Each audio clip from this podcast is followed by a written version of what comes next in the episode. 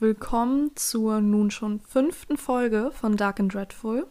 Ich freue mich sehr, dass ihr heute zuhört. Mein Name ist Jenny und wenn ihr Fälle habt, von denen ich unbedingt erzählen soll, dann lasst es mich auf Instagram wissen. Dort heiße ich Dark and Dreadful Podcast. Die Triggerwarnungen findet ihr in der Beschreibung. Heute erzähle ich von einem Fall, bei dem jeder aus meiner Heimat etwas dazu erzählen kann, aber von dem der Rest Deutschlands kaum etwas gehört hat.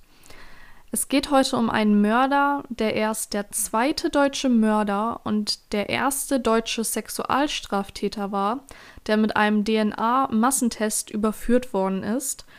Und an die Leute aus dem Norden erstmal Hi und wenn ihr wisst, um wen es geht, schaltet nicht weg, denn ich habe etwas tiefer gegraben als das, was man sonst so in den Medien gehört habt oder das, was ihr von Bekannten kennt. 1993 zog die Familie Nitsch von Berlin in das ruhige Strücklingen. Sie wollten weg vom anonymen Großstadtleben und es etwas ruhiger haben. Die Tochter der Familie, Christina Nitsch, war zu dem Zeitpunkt sechs Jahre alt und war begeistert vom Dorfleben.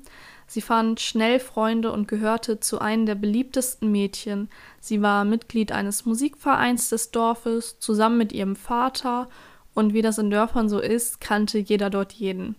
Die Vereinsmitglieder beschrieben Christina als zappelig, aber sehr liebevoll mit großem Herzen. Christina liebte Sport und Musik und am meisten die Songs aus dem Film Titanic, der am 8.01.1998 in die deutschen Kinos kam. Am 16. März 1998 ist die elfjährige Christina Nitsch mit Freundinnen im Schwimmbad in Ramsloh. Um halb acht soll sie wieder zu Hause sein, also fährt sie um kurz vor sieben los. Sie muss von Ramsloh mit dem Fahrrad nach Strückling fahren. Das sind knappe drei Kilometer. Wer diese Orte nicht kennt, Ramsloh und Strückling liegen in Niedersachsen, genauer im Kreis Kloppenburg. Das Land ist dort flach und beide Dörfer haben zusammen eine Einwohnerzahl von 7500 Personen. Also wirklich Dörfer, nicht sehr groß. Mit Fahrrad bräuchte Christina oder auch von ihren Freunden Nelly genannt nur circa 10 bis 15 Minuten. Um 8 Uhr ist Nelly immer noch nicht zu Hause und ihre Eltern Manfred und Silvia Nitsch machen sich große Sorgen. Ihre Tochter kommt sonst nie zu spät. Manfred fährt kurze Zeit später dann die Strecke von Strücklingen nach Ramsloh ab und sieht nach nur ein Kilometer Nellys Fahrrad, angelehnt an einem Mast stehen von ihr jedoch keine Spur. Nelly würde nicht einfach ihr Fahrrad stehen lassen, vor allem nicht auf offener Straße, so etwas ist noch nie passiert. Die Polizei geht sofort von einem Verbrechen aus, zu gering wäre die Chance, dass Nelly weggelaufen sei, sie hätte ja gar keinen Grund dafür gehabt. Auch sagten ihre Freundinnen später aus, dass sie, als sie vom Schwimmbad losfuhr, gute Laune hatte und nichts anders war als sonst.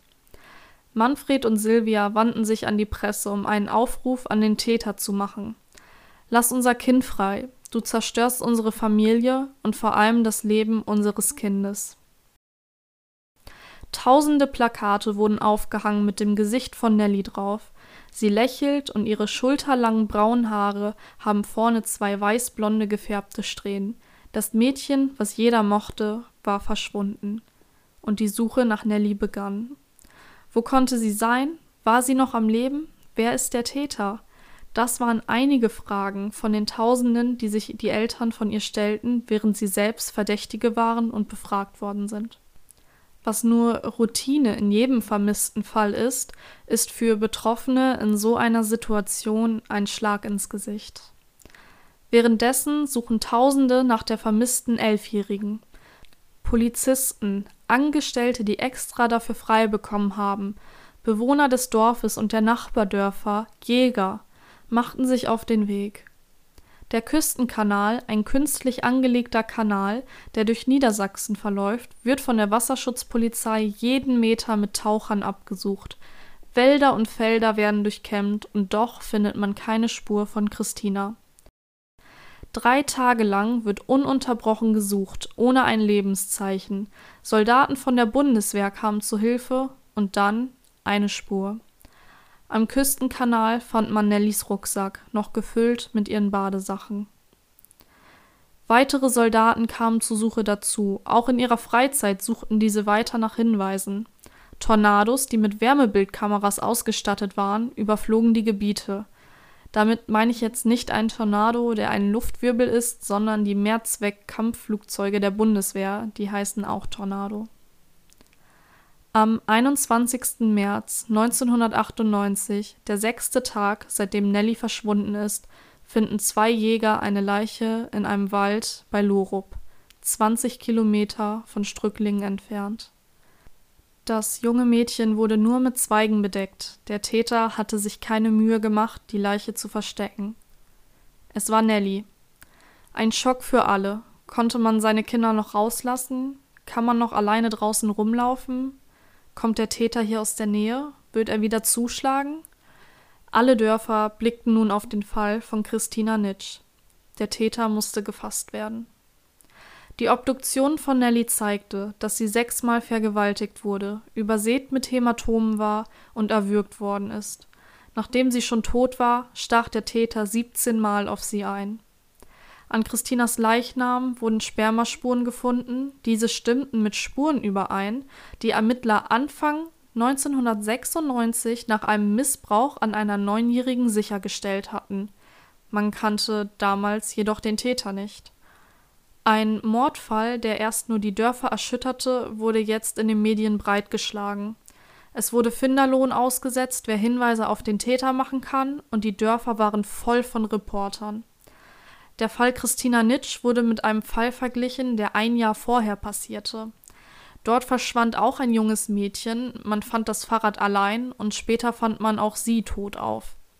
Jedoch war dies ein anderer Täter, der schon längst im Gefängnis saß er es also nicht gewesen sein konnte bei Christina.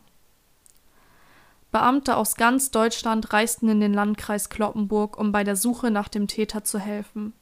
Es wurde ein Profil erstellt, wer er sein könnte. Durch den vorherigen Missbrauch mit den gleichen Spuren in der Nähe stellte man fest, dass der Mann in der Gegend wohnen musste, und man legte fest, dass er unter 30 war. 5000 Hinweise wurden der Polizei übermittelt doch bei so vielen Hinweisen dauert es zu lange, jedem Einzelnen nachzugehen, bis man eine Spur hat.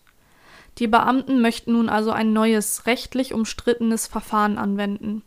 Dies war bis dahin der größte Speicheltest der Welt. 16.400 Männer zwischen 18 und 30 Jahren sollen freiwillig Proben abgeben, denn Zwingen war nicht möglich. Die Polizei agierte ohne eine gesetzliche Grundlage, man musste hoffen, dass der Täter unter ihnen war. Politik und Justiz hatten keine Einwände gegen dieses Verfahren im Fall Christina Nitsch. Einige Politiker, wie Gerald Schröder, der zu dem Zeitpunkt Ministerpräsident von Niedersachsen war, unterstützten die Polizei sogar öffentlich dabei. Da das Profil des Täters auf Tausende passte, waren alle misstrauisch gegenüber dem anderen, solange dieser nicht gefasst wurde. Am Speicheltest nahmen 98 Prozent der Männer teil, also 16.072 Männer von 16.400.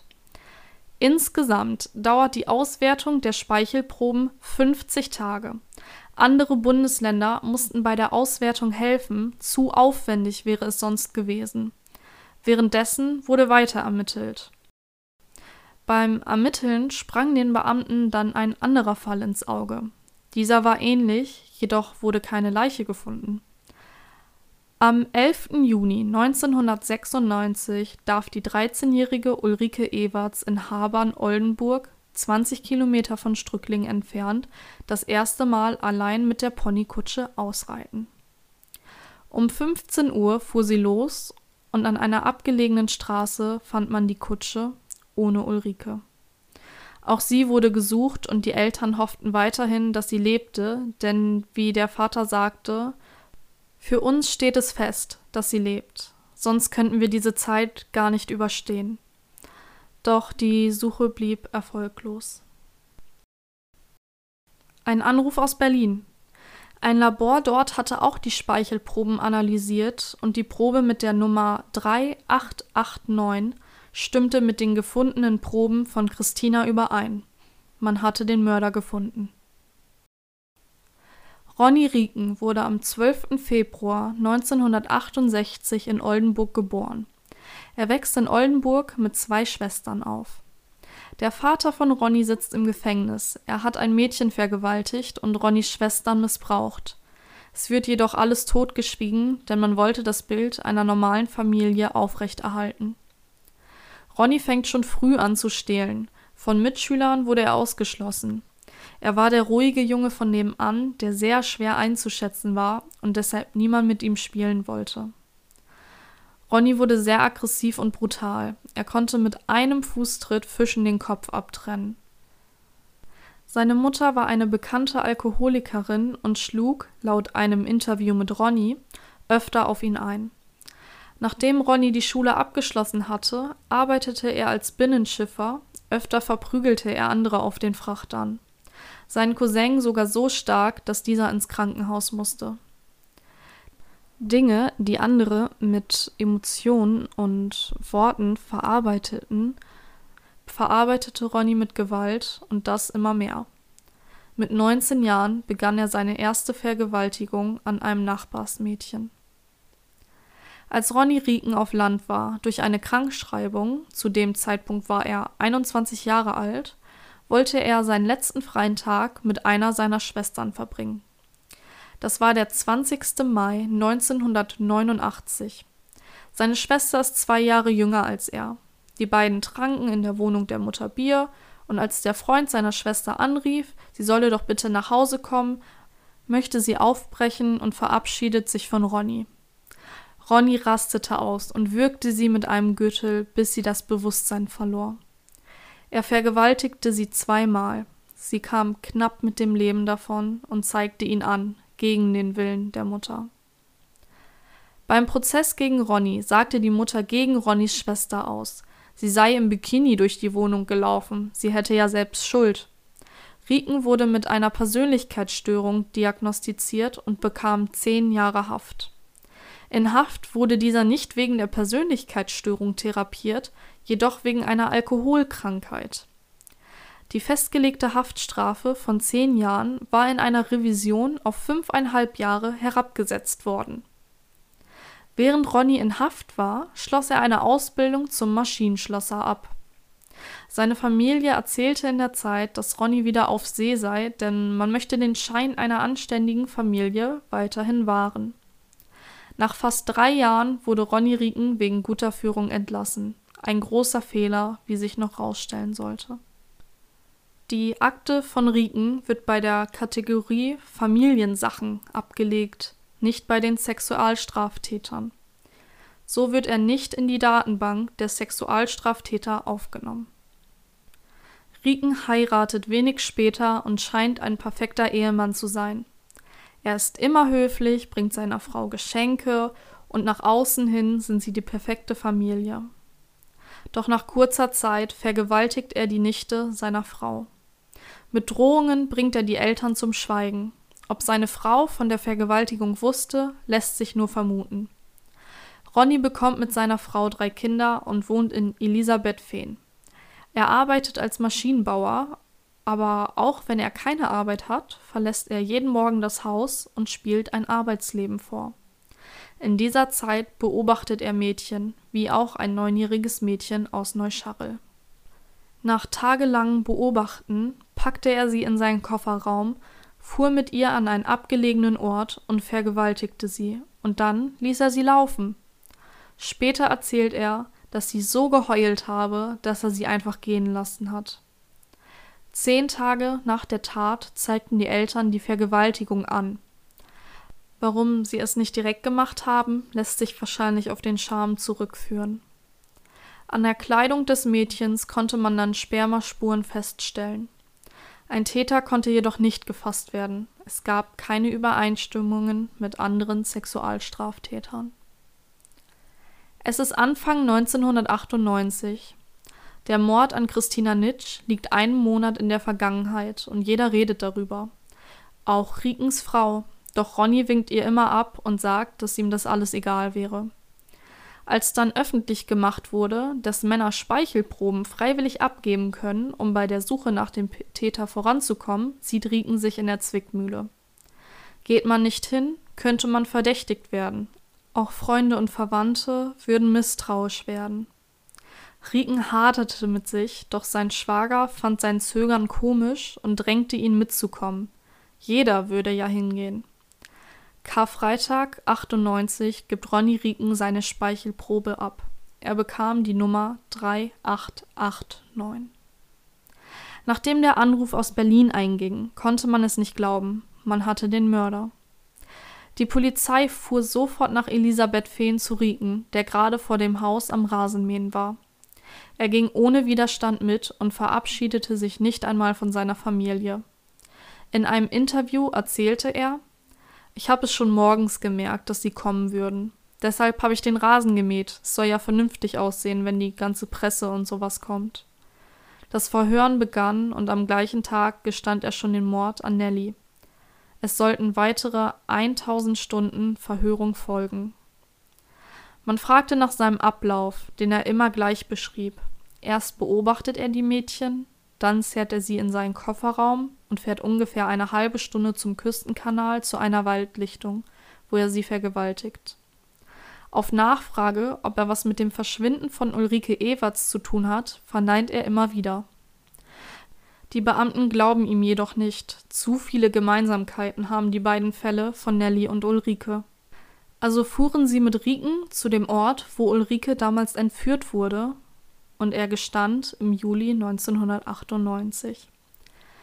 Ulrikes Leiche fand man, nachdem Ronny gesagt hatte, wo sie war, im Moor und man konnte sie nur noch anhand ihrer Zahnspange identifizieren.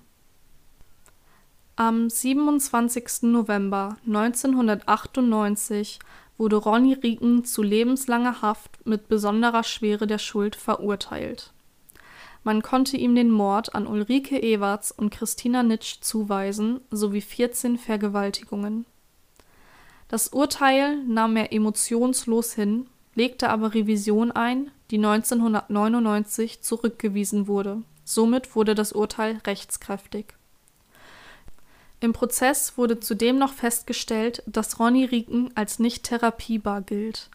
Er empfindet keine Reue für seine Taten. Im März 2012 wurde festgestellt, dass Rieken seine Taten nicht aufgearbeitet hat und frühestens 2021 auf freien Fuß kommt. In einem Interview von 2007 erzählt Rieken, letztendlich ging es mir darum, das zu tun, was ich will. Die Macht zu demonstrieren, dass ich tun und lassen kann, was ich will, ohne dass mich einer aufhalten kann. Am 3. Februar 2021, also dieses Jahr, lehnte das Gericht Riekens Antrag auf vorzeitige Entlassung ab. Mittlerweile hat Ronny den Geburtsnamen seiner Frau, mit der er weiterhin verheiratet ist, angenommen und heißt jetzt Ronny Schulte. Die Eltern von Ulrike Ewarts möchten sich nicht öffentlich zu den Taten äußern. Die Eltern von Christina Nitsch sind wieder zurück nach Berlin gezogen. Was sind eure Gedanken zu dem Fall? Ich muss sagen, dass ich mich sehr ausgiebig damit beschäftigt habe, da jeder aus meiner Heimat schon davon gehört hat. Ich war zu dem Zeitpunkt der Morde zwar noch nicht geboren, jedoch kommt das Thema um Ronny Rieken immer mal wieder auf. Meine Mutter zum Beispiel war 98 selbst ein Teenager und hat tatsächlich in der Nähe vom Wald gewohnt, wo man Christina gefunden hat. Als man Christina dann fand, durften viele nicht mehr rausgehen, darunter auch meine Mutter. Kinder wurden nur noch in Begleitung rausgelassen, da man zu große Angst hatte, dass der Täter wieder zuschlägt. Was mich auch begleitet hat, war der Soundtrack von Titanic. Da es Nellys liebste Musik war, wurde der Titelsong so etwas wie eine Assoziation mit dem ganzen Fall. Und bei der Recherche habe ich auch ein paar Bekannte aus unseren Dörfern gefragt. Und Sie sagten zum Beispiel auch, dass welche mit Ronny gesprochen hatten und er meinte, dass man den Arsch ja fassen muss, der sowas mit Kindern macht. Das kann ich jetzt so nicht bestätigen, weil ich, wie gesagt, noch nicht geboren war zu dem Zeitpunkt, also ist diese Aussage ohne Gewähr. Falls ihr mehr zu diesem Fall wissen möchtet, kann ich euch das Buch von Heinrich Thies nahelegen.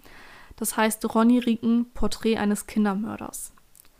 Schreibt mir eure Gedanken und Fallwünsche gerne auf Instagram. Dort heiße ich dark and dreadful Podcast. Ich danke euch heute fürs Zuhören und wir hören uns beim nächsten Mal. Ciao.